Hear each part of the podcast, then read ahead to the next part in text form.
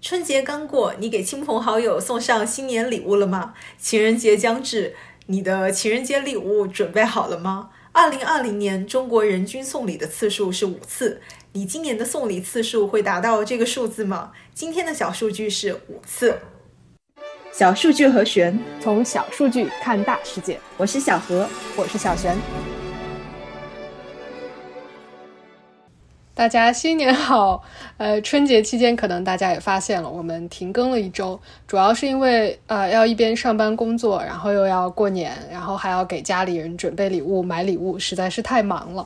确实，根据艾媒资讯二零二零年中国礼物经济调研分析，从二零一八年到二零二零年，中国礼物经济产业的市场规模呢，从八千亿增长到了超过一万亿。二零二一年呢，中国人均送礼的次数是五次，送礼的金额呢超过了两千元，这就是今天的小数字啦。呃，我们送礼的对象呢，主要是家人、男女朋友，还有亲友。另外呢，人们对于礼物的消费态度也在变化。过去呢，我们的送礼主要是集中在传统。节庆日，现在呢，大家送礼的方式也逐渐的更加日常化了，送礼的时间呢也变得越来越分散。比如说从圣诞节开始吧，我就开始忙着给朋友们送礼物了。加上我有很多好朋友都是十一月、十二月生的，过去几个月真的是送了不少礼。不过今天呢，我们很想解答的一个问题就是，大家究竟为什么要送礼，以及怎么样送好礼？嗯，其实很多经济学家都认为送礼是一种非常低效的行为，是不应该被鼓励的。这个说法最早是一个美国经济学家在九三年的《The Deadweight Loss of Christmas》圣诞节的净福利损失这篇文章当中提出的。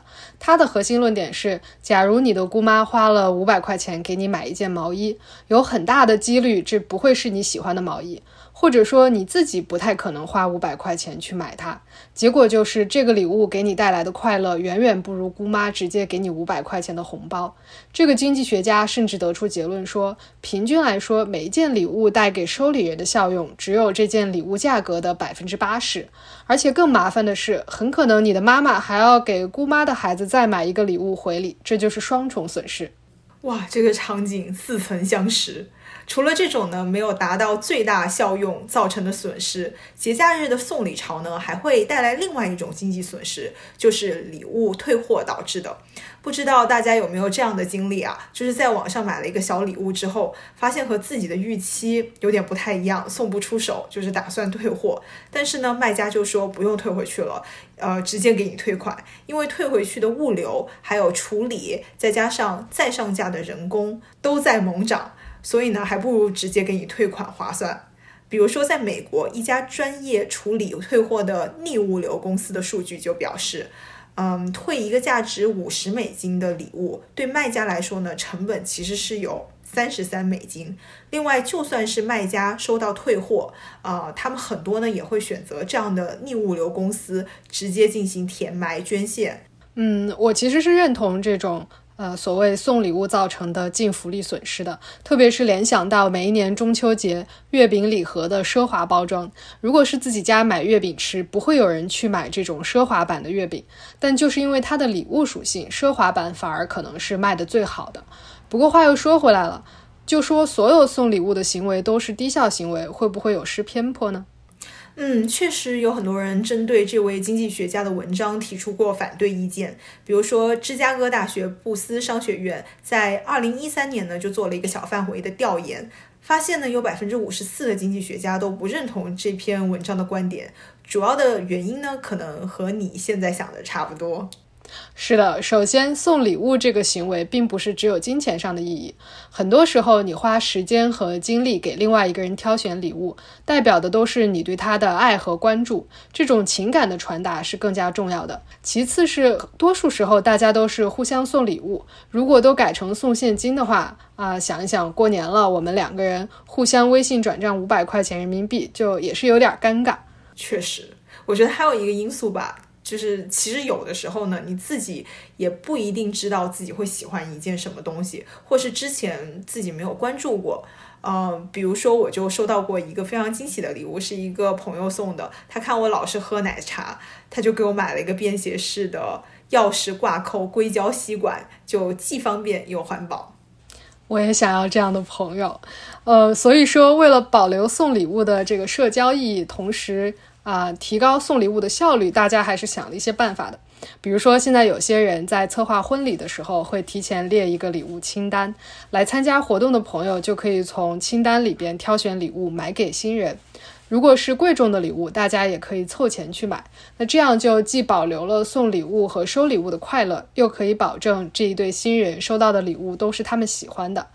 嗯，我们今天聊了很多这种送礼的行为啊。其实经济学里面有一个分支，就叫做礼物经济学，讨论的呢就是这样的自由价值经济学模式。也就是说，你送的东西的价值呢，不应该单单的用市场价值来衡量。这个概念呢，最早呢是由欧洲的人类学家提出来的。他们发现呢，新几内亚周围群岛上的原住民会做一件特别费劲的事情，就是他们会不远万里划着独木舟，冒着生命的危险，乘风破浪到周围的群岛上面呢去送贝壳做的首饰。但是这个首饰呢，其实并没有什么实际的用途。另外一个例子就是北美原住民的散财宴。在这个散财宴上面呢，社会地位的竞争者他们会赠送各种财物给参加的人，甚至呢当着大家的面毁坏这些财物，以显示他们的财富以及权威。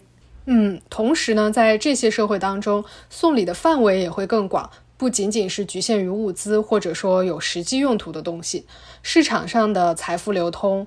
呃，不过是各种契约当中的一项，还有很多时候，人们互相给予对方呢是仪式、礼节、节日的庆祝等等。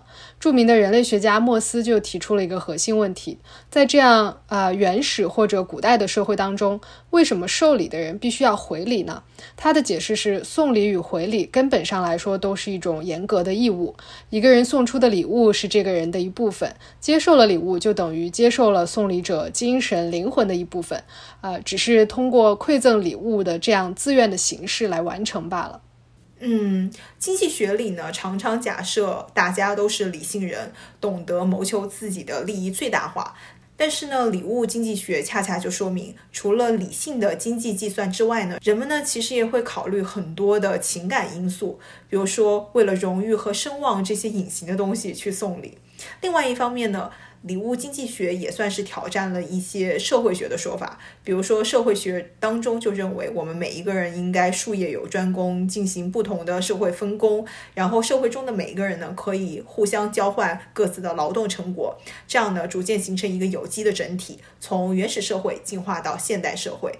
但是呢，礼物经济学当中的礼物呢，恰恰不是以需求为前提的。交换更重要的呢是交换这个形式本身。通过交换这个过程，我们学会了怎么样和他人沟通，怎么样进行社会化，这样呢才产生了一个真正的有机的社会。是的，送出令人舒适的礼物，确实是社会度和情商的一个表现。啊，说到这里呢，也有研究分析了怎么样才能送出最理想的礼物。首先，贵的不一定是更好的。在价格达到一定的标准之后，更贵的东西其实啊并没有更多的意义。其次是目光要放长远，不要限定在别人收礼那一瞬间的反应。比如说，你给朋友买一个腾讯、爱奇艺会员什么的，呃，在收到的那一秒虽然比较平淡，但是他在使用会员的这一年里边会不断的想起你。最后就是礼轻情意重，或许是真的。就是如果你花了很多心思在一份礼物上面，你自己也会感觉和被赠送者的关系更加亲近。即使被赠送的人对于这份情谊的感受没有那么强啊，但你自己还是会觉得非常的棒。